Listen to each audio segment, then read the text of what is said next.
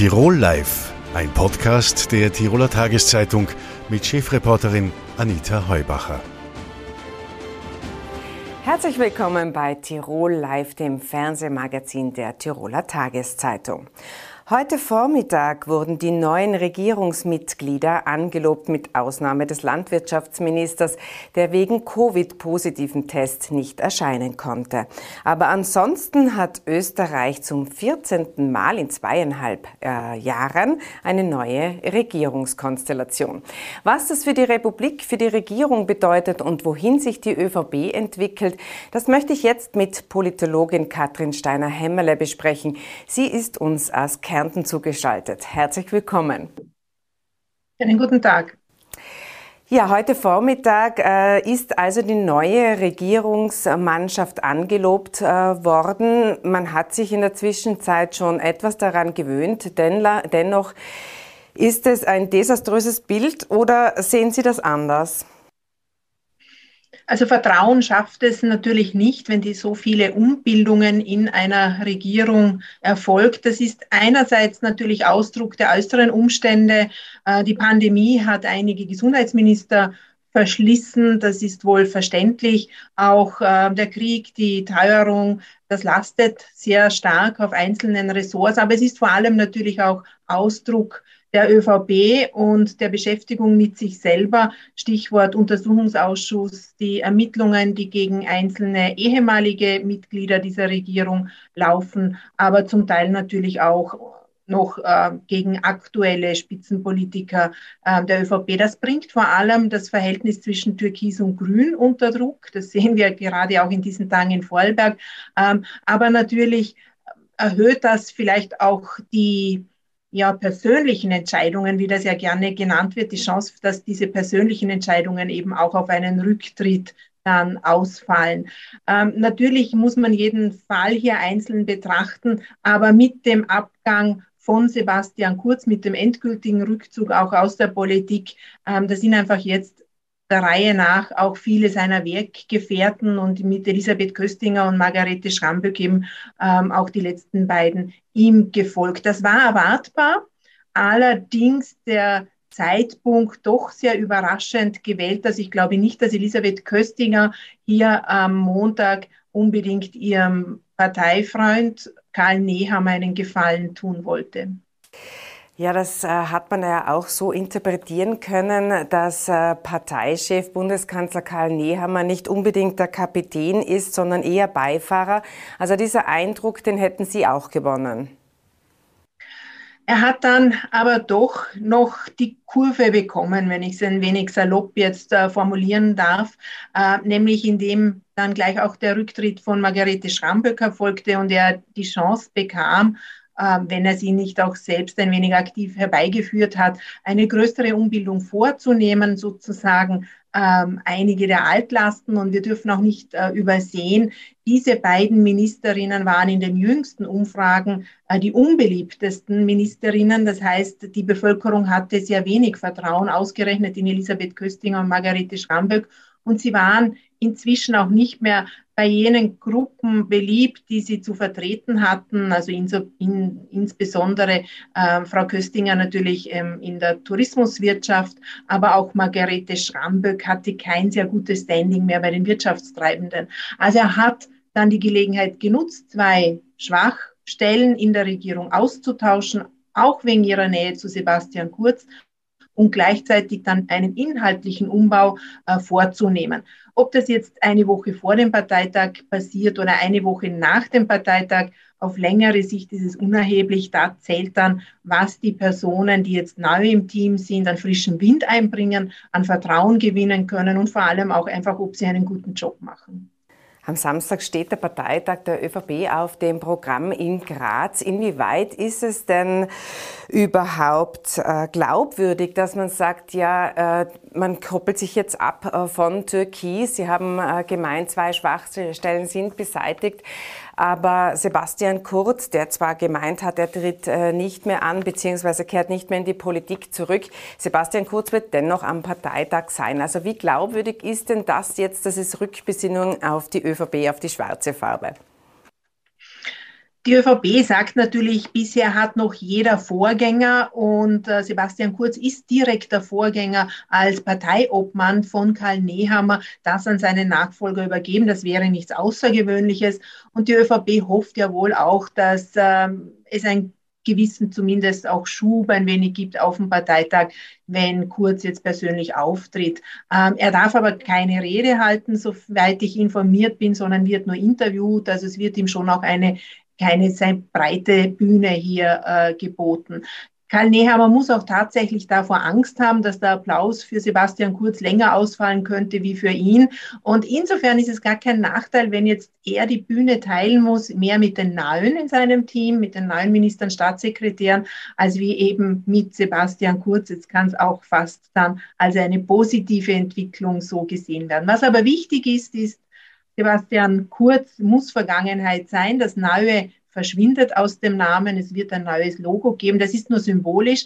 Aber Karl Nehammer muss sich emanzipieren. Er muss am Parteitag einfach auch inhaltlich bekannt geben, für welche Themen steht er, äh, für welche Visionen steht er, wohin will er den Österreich entwickeln. Und da hat er ja in den letzten Tagen durchaus ein wenig für Verwirrung gesorgt mit seinem Sager. Er möchte eben Energiekonzerne die Gewinne abschöpfen. Das war ja dann doch nicht wirklich, äh, sage ich einmal, ÖVP-Kernideologie. Da möchte ich gleich einhaken. Das hat er in einem Interview mit der Tiroler Tageszeitung äh, gesagt. Also Bundeskanzler Nehammer, dass er die Gewinne abschöpfen will. Daraufhin ist gleich der Kurs eingebrochen. Äh, von den Energiekonzernen, zumindest von einigen. Aber äh, als Wähler tut man sich irgendwie schon schwer. Man wählt also ÖVP, eine wirtschaftsnahe Partei, die die Wirtschaftsinteressen vertritt. Dann kommt diese Ansage.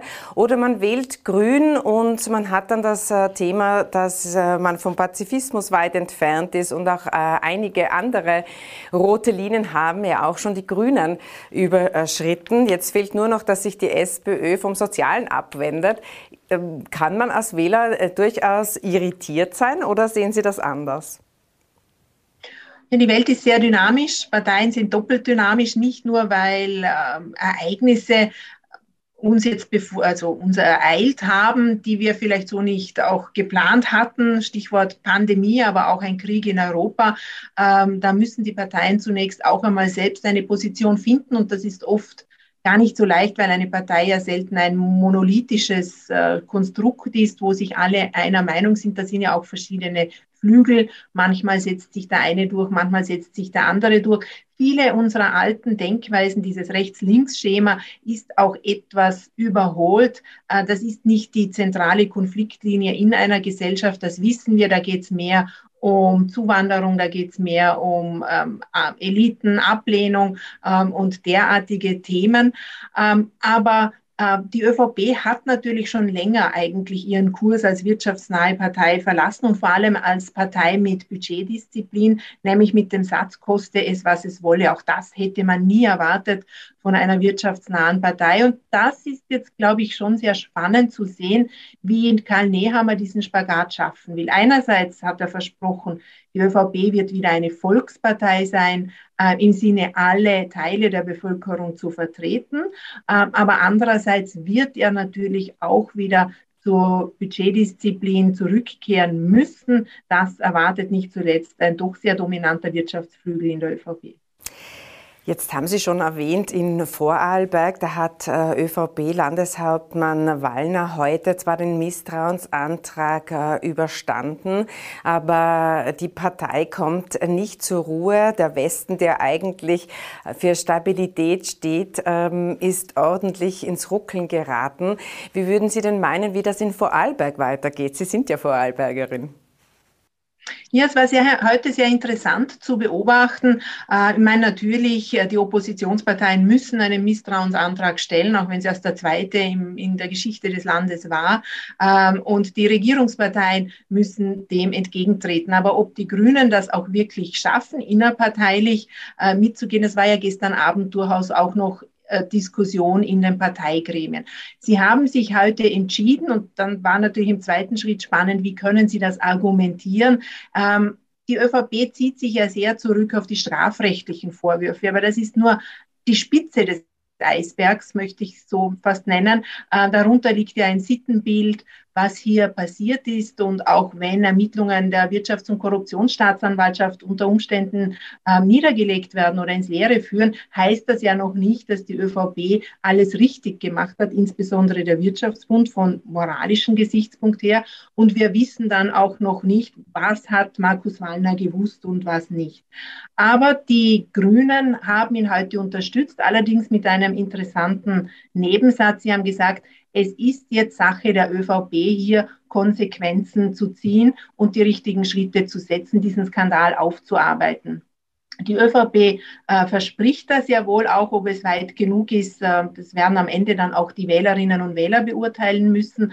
Aber ich glaube, den Grünen war es vor allem wichtig, nicht den schwarzen Peter zu bekommen, äh, diese Regierung platzen zu lassen und das Land in Neuwahlen zu schicken, unter Umständen im Herbst Bundespräsidentschaftswahl, äh, eine Pandemiewelle, die vielleicht wieder beginnt äh, und dann dort als die Schuldigen dazustehen, quasi hier abgesprungen zu sein. Also Sie haben versucht, die Verantwortung allein der Partei zuzuschieben, natürlich auch Markus Wallner, auch er könnte persönliche Schritte setzen. Ähm, er hat das nicht vor.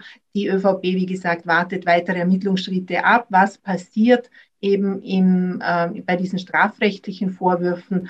Und äh, da müssen wir jetzt einfach auch natürlich abwarten, was kommt bei den Ermittlungen raus. Äh, nächster spannender äh, Schritt sozusagen wird dann natürlich sein, kommt es zur Anklage oder nicht. Da werden die Grünen dann wieder gefragt werden. Ähm, die ÖVP wird sagen, bis zur Verurteilung gilt die Unschuldsvermutung. Ähm, aber bei einer Anklage, ähm, da wären dann wieder die Grünen, muss ich wirklich sagen, auch in einem moralischen Dilemma weiter in der Regierung zu bleiben. Eine gewisse Situationselastizität äh, des kleinen Koalitionspartners haben wir auch in Tirol beobachtet, aber auch auf Bundesebene. Dort wird ja sowohl der ÖVP als auch den Grünen vorgeworfen, äh, Neuwahlen zu scheuen und nur an der Macht bleiben zu wollen, sozusagen. Das sei der beste Kit in der Koalition. Rechnen Sie mit Neuwahlen? Also auf Bundesebene, wenn beide Parteien fürchten müssen zu verlieren, beziehungsweise der ähm, dominierende Partner, die ÖVP, ähm, sicher nicht in dieser bequemen Position zurückkehren wird nach Wahlen, zumindest wenn die Umfragen äh, auch das Wahlergebnis dann vorhersehen.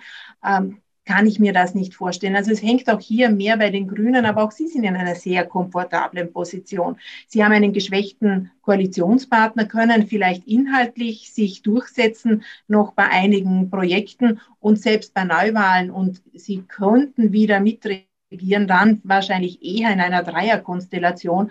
Also so viel Macht, wie die Grünen derzeit haben, äh, werden sie auch nach den Neuwahlen egal in welcher Kombination, dann nicht mehr bekommen. Also die Grünen haben ein Interesse, möglichst viel Inhaltliches noch durchzubringen äh, und die ÖVP hat ohnehin ein Interesse, jetzt keine Wahl vom Zaun zu brechen, wo das Ergebnis vorhersehbar äh, einen schweren Einbruch bedeutet. Meine letzte Frage bezieht sich noch auf die ÖVP. Da hat man ja, bevor sie in Türkis umgewandelt wurde, immer wieder dasselbe beobachtet, nämlich sehr viel Kritik am Obmann und äh, sehr häufige Obmannwechsel. Die Landeshauptleute waren sehr stark und haben da stark interveniert, als auch äh, die Bünde. Jetzt äh, sind wir Tiroler ja seitens äh, der ÖVP mit zwei neuen Posten in der Regierung vertreten. Ist das eine alte Denke oder ist das wieder so, dass man da zu den Wurzeln zurückkehrt? Es ist sicher eine alte Logik der ÖVP. Die Frage ist ein wenig, ob es unbedingt die falsche Logik sein muss. Ähm, selbstverständlich haben Landesorganisationen und auch Bünde ähm, einen Anspruch angemessen gehört und vertreten äh, zu sein, auch in der Bundesregierung und in den Gremien der ÖVP. Ähm, allerdings hat es sich in den letzten Jahren einfach so entwickelt, dass diese Zugehörigkeit wichtiger war wie Kompetenz. Ich würde meinen, der ÖVP sollte es gelingen, mit ähm, eben ein wenig mit Augen äh, drauf auf die Aus Angemessenheit der Vertretung der einzelnen Teilorganisationen und mit äh, doch den besten Kandidaten ein Team zusammenstellen zu können. Und eines dürfen wir nicht übersehen, Bundesländer und Bünde, ja, die haben sich durchgesetzt. Was allerdings wieder gelitten hat, das war die Frauenquote. Und ähm, insofern hat auch dieses Mal die ähm, Ausgewogenheit nicht ganz funktioniert. Frau Steiner-Hemmerle, vielen Dank für das Gespräch und schönen Tag nach Kärnten. Sehr gerne. Schöne Grüße nach Tirol. Was hat die Pandemie mit den ArbeitnehmerInnen gemacht? Wie gut hat man Homeoffice überstanden und wie gestaltet sich die Rückkehr an den Arbeitsplatz? Das alles möchte ich mit Heinz Fuchsig besprechen. Er ist Arbeitsmediziner bei der AUVA, der Allgemeinen Unfallversicherung. Herzlich willkommen. Grüß Gott. Herr Fuchsig, ähm, vielleicht fangen wir mit dem an. Homeoffice war nicht für jeden gleich gut zu vertragen. Ähm, wie würde denn Ihr Befund lauten? Wie gut geht es den ArbeitnehmerInnen jetzt äh, wieder am Arbeitsplatz? Das ist sehr unterschiedlich. Einerseits hat es Branchen gegeben, die extrem gefordert waren, wie das Gesundheitswesen natürlich oder auch die Polizei meines Wissens und andere. Und andere, die wieder sehr lange Kurzarbeit gehabt haben, wo auch teilweise der Job in Frage gestellt war und solche Dinge und wo auch die Rückkehr schwieriger ist. Je länger man irgendwo in einer Sondersituation ist, desto mehr gewöhnt man sich natürlich.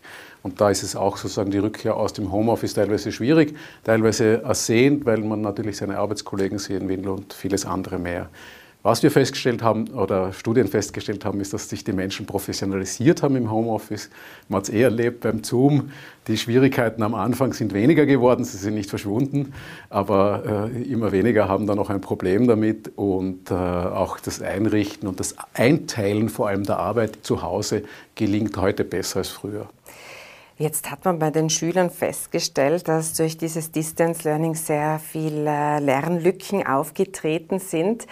Bei den Arbeitnehmern war die Effizienz da? War, war es ein sehr konzentriertes Arbeiten? Gibt es da Untersuchungen?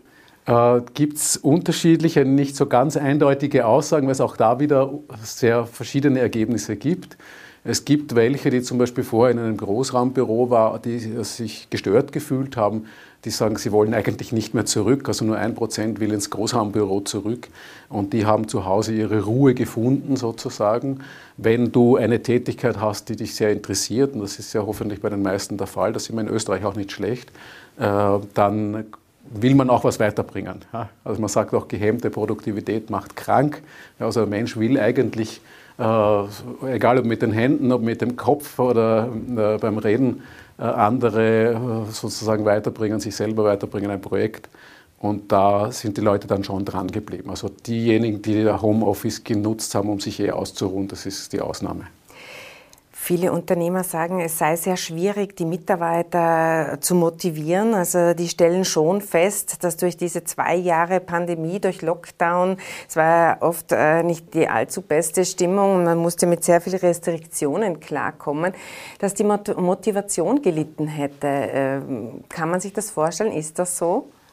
Ja, das äh, ist, glaube ich, generell eine Lage, natürlich auch jetzt mit der Ukraine-Krise, dass es vielen Menschen nicht gut geht, Jugendlichen ganz besonders, die äh, sozusagen, wo gehen wir hin, in welcher Zeit leben wir eigentlich. Ich habe weniger oder viel weniger Kontakte zu Freunden oder auch zu, zu Arbeitskollegen gehabt, wo man sagt, okay, äh, selbst wenn der Job relativ uninteressant ist und wenig herausfordernd, wenig äh, interessant, dann ist es toll, wenn man in einem Team ist, ja, wo man gemeinsam lachen kann, wo man sich einmal auf die Schulter klopft oder auch ein Ohr findet, wenn man sagt, äh, du, ich habe wirklich ein Problem mit dem Projekt jetzt ja, und ich kann das meinen Vorgesetzten nicht sagen, aber wie gehst denn du damit um? Und das sagt man natürlich bei einem Café, in einem Sozialraum oder wenn man jemanden in seinem Büro besucht, viel leichter als in einem Online-Video oder am Telefon und schon gar nicht per E-Mail. Wenn man sich den Arbeitskräftemarkt ansieht, dann fällt auf, äh, dass händeringend zum Teil Mitarbeiter gesucht werden. Früher sprach man vom Facharbeitermangel, jetzt äh, vom Arbeitskräftemangel, weil ja vom Juristen bis zum Installateur, also in allen Sparten und an allen Eckenenden äh, fehle es an, an Personal. Ist die Arbeitslust gesunken? Ich denke, wir haben auch kennengelernt, dass es anders geht mit der Epidemie und haben uns die Arbeit zu Hause anders eingeteilt, vielleicht auch sogar manche Arbeitsinhalte ein bisschen anders gemacht, weil halt auch momentan der Kundenverkehr stark eingeschränkt war oder solche Dinge. Und äh, da hat sich jeder ein bisschen anders entwickelt. Ja, solange das zur Firma passt und zum Team passt, ist es gut, weil das, was wir besonders gut können und wenn wir das einbringen können, macht uns Freude, sind wir produktiv und die Firma und das Team profitiert davon. Wenn wir uns dann auf die Seite entwickeln und sagen, ich bin jetzt wie ein Geisterschiff außerhalb der Firma und äh, irritiere da herum mit meinen Gedanken und Vorstellungen und der Austausch fehlt, sodass ich wieder zurückgeholt werde und sage, na, hallo, das ist schon gut, aber da, glaube ich, äh, hast du falsche Annahmen oder du kennst den Kunden nicht, was auch immer. Das fehlt, ja, wenn, wenn der Mensch nicht oft genug im Büro ist. Ja. Und die Motivation, das ist halt immer eine Sache, sozusagen, was erwarte ich mir von der Arbeit? Und äh, wenn, wenn der Sinn da ist, ist es, ist es gut. Und ich denke, wir hätten eigentlich Herausforderungen, man sagen, was können wir jetzt tun mit der Energiekrise zum Beispiel? Können wir in der Firma da etwas tun? Ja? Oder was mir ein Thema ist jetzt in den letzten Monaten eigentlich erst richtig, weil ich Studien gelesen habe zum Thema ist die Biophilie. Ja? Der Mensch mag Natur. Ja? Über Kunst kann man unterschiedlicher Meinung sein, aber Natur mag fast jeder. Es gibt fast niemanden, der Vogelzwitschern ablehnt zum Beispiel. Ja? Und äh, wenn Sie in einer Firma schauen, was können wir unser Naturpotenzial, das fängt wirklich vom Blumentopf im Büro an, wie können wir das verbessern, vielleicht auch den, äh, die Umgebung kühlen mit einem begrünten Gebäude, da haben wir sehr viele Aufgaben vor uns, die es lohnen würde, sich zusammenzusetzen und sagen, okay, wie können wir gemeinsam am Energieverbrauch drehen, wie können wir es gemeinsam schöner gestalten, sodass wir auch vielleicht lieber wieder hereinkommen.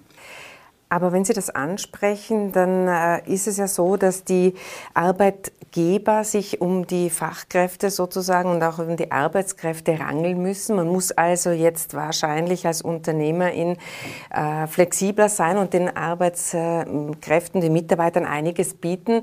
Wie schaut denn so der ideale Arbeitsplatz aus? Also es hat vor Corona schon eine Umfrage gegeben und da war der häufigste Grund zum Beispiel für Arbeitgeber, Homeoffice anzubieten, die Arbeitgeberattraktivität. Also das war weit vorne, wo man sagt, okay, wenn mein Mitarbeiter auch Teile zu Hause machen kann, dann kriege ich auch bessere Arbeitskräfte, die sonst familiäre Verpflichtungen haben oder weit weg wohnen und sagen, na, ich fahre doch sicher nicht fünf Tage die Woche 100 Kilometer dorthin. Und mein so ein bisschen, meine Vision einer, einer tollen Arbeitswelt wäre, äh, gerade wenn wir ein Paar anschauen, zu zweit vielleicht Kinderbetreuung, dass beide so um die 30 Stunden arbeiten. Das sind also bei 32 Stunden vier mal acht Stunden, zwei Tage im Homeoffice, natürlich bei der entsprechenden Tätigkeit, und zwei Tage äh, im Büro oder am Arbeitsplatz. Und dann kann ich zum Beispiel auch sagen, okay, äh, die Pendelzeit mit dem Fahrrad ist zwar 20 Minuten länger, aber ich tue was für mich, ich spüre, es geht mir viel besser. Und wenn das nur zweimal die Woche ist, dann habe ich ideales Training und der Zeitaufwand ist auch bescheiden. Ja? Ich sage, eigentlich kriegst du es zurückbezahlt, du schlafst besser und bist produktiver. Also kostet eigentlich gar keine Zeit, aber natürlich sehen wir, wir brauchen länger. Und das wäre zum Beispiel auch für einen Arbeitgeber eine Sache, dass ich sage, okay, äh, wie viele Leute können mit dem Fahrrad kommen? Du brauchst nicht mit dem Sakko in die Arbeit kommen oder mit dem tollen Kleid, du kannst dich bei uns umziehen. Wir haben Fahrradabstellplätze bis hin, dass es zum Beispiel eine Firma in Wien gegeben hat, die eine Brücke über den Donaukanal, also immerhin 60 Meter Spannweite gebaut hat, weil sie gesagt haben, bevor wir hier im Haus 120 Tiefgaragenplätze bauen, bauen wir die Brücke hinüber zur U-Bahn-Station. Und die Mitarbeiter sind dann schon sozusagen ohne Stress in die Arbeit gefahren, sind noch am Fluss entlang gegangen und dann zum Arbeitsplatz gekommen. Das ist, spielt auch eine Rolle. Es gibt eine Studie, die gesagt haben, vermissen Sie das Pendeln? Das ist allerdings aus Amsterdam, ja, vielleicht den Krachten entlang oder wie auch immer, aber jedenfalls relativ schöne Stadt. Und da haben äh, die Autofahrer zu 60 Prozent gesagt, sie vermissen das Pendeln nicht. Und die Radfahrer und Fußgänger haben zu 90 Prozent gesagt, es geht ihnen der Arbeitsweg ab. Ja. Ähm, die, die Geschichte mit, den, mit der Vier-Tage-Woche oder diese 30-Stunden-Wochenarbeitszeit, eine alte Forderung der Frauenforschung und der, der Feministinnen übrigens. Äh, äh, wird das jetzt äh, einmal kommen? Glauben Sie, dass, das, äh, dass es jetzt der richtige Zeitpunkt ist, das durchzusetzen? Weil das Gegenargument könnte ja sein, wenn ich die äh, Wochenarbeitszeit verkürze, brauche ich noch mehr Arbeitskräfte. Ähm ich denke, wir werden in vielen vielleicht auch einen Schritt langsamer treten müssen. Ja, wir sind in einem Ressourcenwettbewerb mit Nationen wie China, jetzt mit der momentanen Situation ohnehin. Und wir werden schauen müssen, ob wir nicht uns selber und anderen helfen. Also es braucht nicht jeder alles. Und das kann ich aber mit 30 Stunden verdienen. Ja, also ich glaube nicht an eine 30-Stunden-Woche bei Lohnausgleich. Das wird sich wahrscheinlich nicht ausgehen.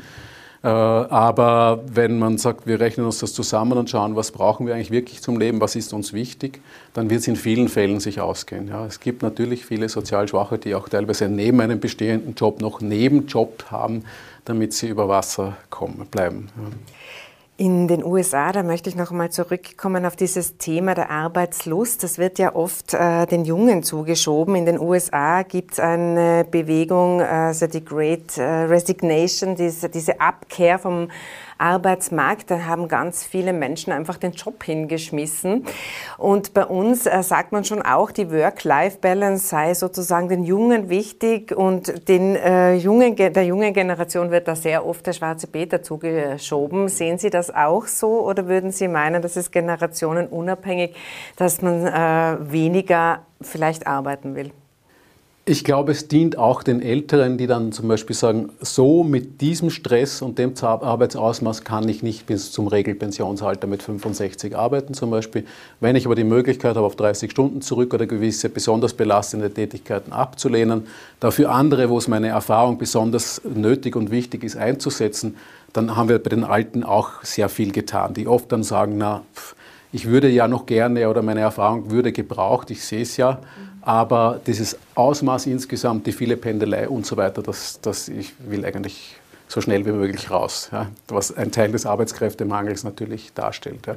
Und den Jungen würde ich das auch nicht unterstellen, dass sie sagen, ich arbeite für das Freizeitticket und das ist mir wichtiger, sondern äh, die sehen halt auch teilweise in der Elterngeneration, dass manche zum Beispiel die Beziehung auch dem Beruf geopfert haben oder andere Dinge und wenn die da achtsam sind, dass sie sagen, ich nehme nur Jobs an, die mir liegen, wo ich mich entwickeln kann, wo ich eine Freude habe an der Arbeit, das ist eigentlich auch so das andere Wort für Spaß, ja, äh, dann finde ich das gesund. Ja. Herr Dr. Fuchsig, vielen herzlichen Dank für den Besuch im Studio. Danke auch. Und Ihnen herzlichen Dank für die Aufmerksamkeit. Tirol Live können Sie wie immer auf tt.com nachsehen und via Podcast nachhören. Tirol Live ein Podcast der Tiroler Tageszeitung. Das Video dazu sehen Sie auf tt.com.